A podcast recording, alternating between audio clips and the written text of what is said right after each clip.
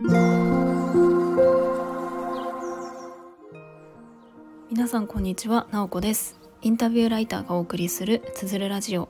このチャンネルでは取材や執筆を通して学んだことフリーランスの暮らしやキャリアについてお話ししています。毎週土曜日朝6時半から聞く力を磨くトレーニングもやっています。気になる方は概要欄のリンクから詳細をご覧ください。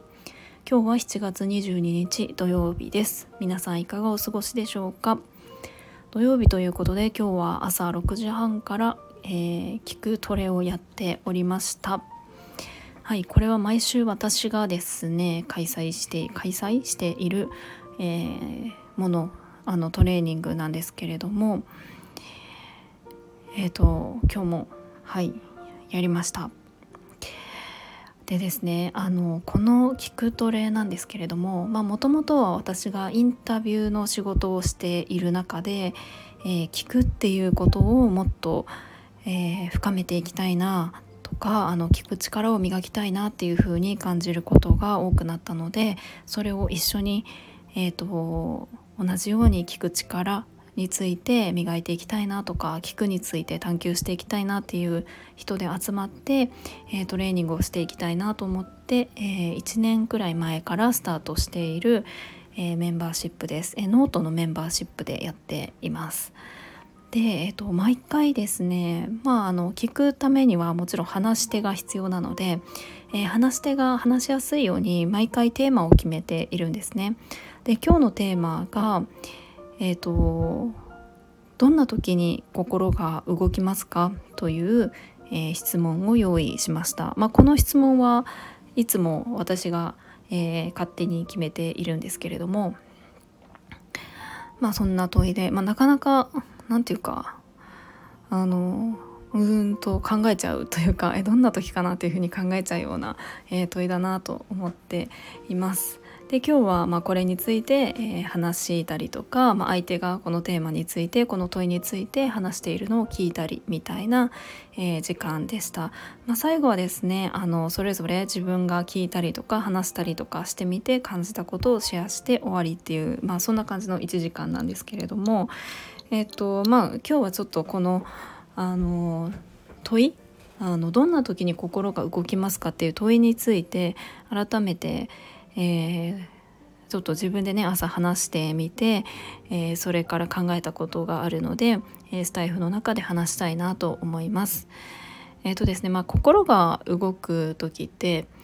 まあ本当に、まあ、当たり前ですけれども人それぞれですよね。で私自身は何ていうかやっぱり仕事がすごく好きなんですよね仕事をしている時がすごく好きで何て言うんでしょうかねその仕事の中にえー、なんていうか心が動く瞬間っていうのをそもそも求めているのかもなと思っています。もちろんその仕事じゃない時プライベートの時間でもきっと、えー、心が動くことってあると思うんですがなんかやっぱり浮かぶのは仕事の場面だなと思いました。でえっとまあいろいろ私はあのフリーランスなので何ていうかあのいろんなことをやるやるというかあのやるんですけれどもやっぱ一番多いのはインタビューをすることそして記事を書くことが一番多いんですね。で、えーと、このインタビューライターの仕事の中で、えー、私がこう一番好きな瞬間っていうのがあるんですよ。まあ、この好きな瞬間っていうのが、まあ、心が動く瞬間なのかなっていうのをふうに思うんですが、まあ、それが、まあ、これ結構なんか意外に思われる かなと思うんですが私ですねあの録音した音源を聞いてる時とか、えー、文字起こしをしたその文章をこうテキストで読んでいる時っていうのが一番好きなんですよね。はい、すごい地味な瞬間ですよね。あの多分どうなんですかねインタビューライターをしている方だったらうんとどうなんでしょう、まあ、インタビューをしている時とかうんあとは自分の記事が世に出て読んでもらえた時とか、まあ、そういう部分がなんか嬉しかったりとかするのかもしれないんですけれども、まあ、もちろんそれらも私はすごく、えーと、嬉しい瞬間ではあるんですが、まあ、特にめちゃくちゃ好きだなっていうなんか心が動くっていうのがどこかって言ったらやっぱりその音源を聞き返したりとか文字起こしの文章を読んでる時なんですよね。でこれどういうことかっていうと,、うんとまあ、まずですねなんかあの私のこれ特性なんですけれどもあの感覚優位ってそれぞれ、えーと、あるんですよね。例えばあの視覚優位だったりとかあの聴覚優位だったりとか体感覚優位だったりとかそういったあの人によって、えーとどういうあの感覚の情報をキャッチしやすいのか理解しやすいのかみたいなところで人によってはあの見る視覚的な情報が理解しやすい人もいれば、えっと、耳えーと、音で聞く方が理解しやすいのかとかいろいろあるんですけれども、えーと、私はあの、まあ、自覚しているものとしては、えーと視覚優位だと思うんですよね。その目からの情報っていうのが割と入りやすいのでまあなのでこうライターとして文章を書くとかあのその自分の文章を読むとか、えそれはすごく好きなんですよね。だからいろんな人のこうノートとかもめちゃくちゃ読むんですが、え実は私聴覚が、えーと、あんまり何て言うか優位性で言うと低いなと思っていてあの耳からの情報っていうのが割とこう処理しにくいんですよね。まあ、それもあって結構自分自身が聞くっていうところへのなんか難しさを感じていたりしてなんかテキストで読めば理解できるけれどもその音で聞くとなんかあんまり理解できないことっていうのが同じ情報だとしてもあるなと思っていてなんかまあちょっと若干それちゃった感があるんですけれどもそうそういうのがあってあのもちろんインタビューをしている時って相手の話にすごく集中をして聞いていますしあの決して聞いてないわけではないですけれどもやっぱり自分のその優位感覚では、えーと、見るっていうことの方がえーと、情報がキャッチしやすいっていうこともありますしあとはインタビューの最中ってすごくやっぱり一定の緊張感1時間だったら1時間の中で、えーとインタビューをあのし終えなければいけないわけですよね。なんか雑談して終わるっていうのでは仕事にならないので、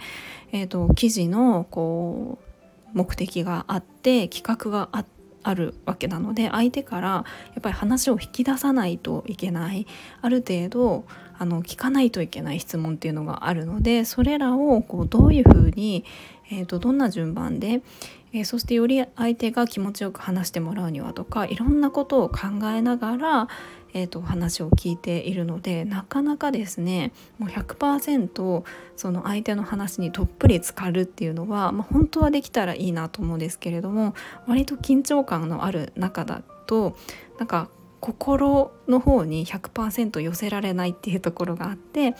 えーとインタビューの最中っていうのは、まあ、なんか心が動くっていうよりもちょっと緊張感持ってやってるっていう感じ。でなので私はその音源録音まするのでそれを聞き返したりとか、えー、と文字起こしを、まあ、基本は文字起こしをこう見ながら聞き返したりしてるんですけれどもあのその相手のお話を、えー、テキストでこう読むことによって改めてその相手の方が言ってることっていうのがもう一度、えー、と私の中にこう何て言うかこうスッと入ってくるというかすごく自分がリラックスした状態で相手のこう世界に浸ることができるので、まあ、そういうふうに音源を聞きながらこう文字起こしをしてテキストで相手の話をこう読むっていう時間は何て言うんですかねその方の本当に人生の一部に触れてるようなあなんかこんなあの体験をして、えこう感じて今こんなことにこう取り組んでるんだなっていうところをこう改めてイメージすることができてその方のそのストーリーに、えー、触れている時間っていうのが何て言うか本当にまああの自分の心が動くっていうかそのストーリーとかその方の言葉に何て言うかうん心が動いた時はなんかもう止まっちゃう感じがあるんですよね。本当はこうサクサクあの文字起こしして印刷して、えーと、執筆進めてみたいなのが一番いいんですけれどもなんかこう一つのフレーズだったりとかその方が言ってることに対してこう自分がこう何て言うんですかねえーと、入り込みすぎていろんなことをこうそこからあの考えてしまうまあそれは仕事効率で言ったら良くないかもしれないんですけれども私にとってはその何て言うか相手の世界に浸りながらあ自分だったらどうかなとか相手がそのどういう思いで言ってるのかなとかそういうことにこう思いを巡らせる時間っていうのがすごく、えーと、楽しいんですよね。はいということでなんか今日は何ですかねインタビューライターをしていて、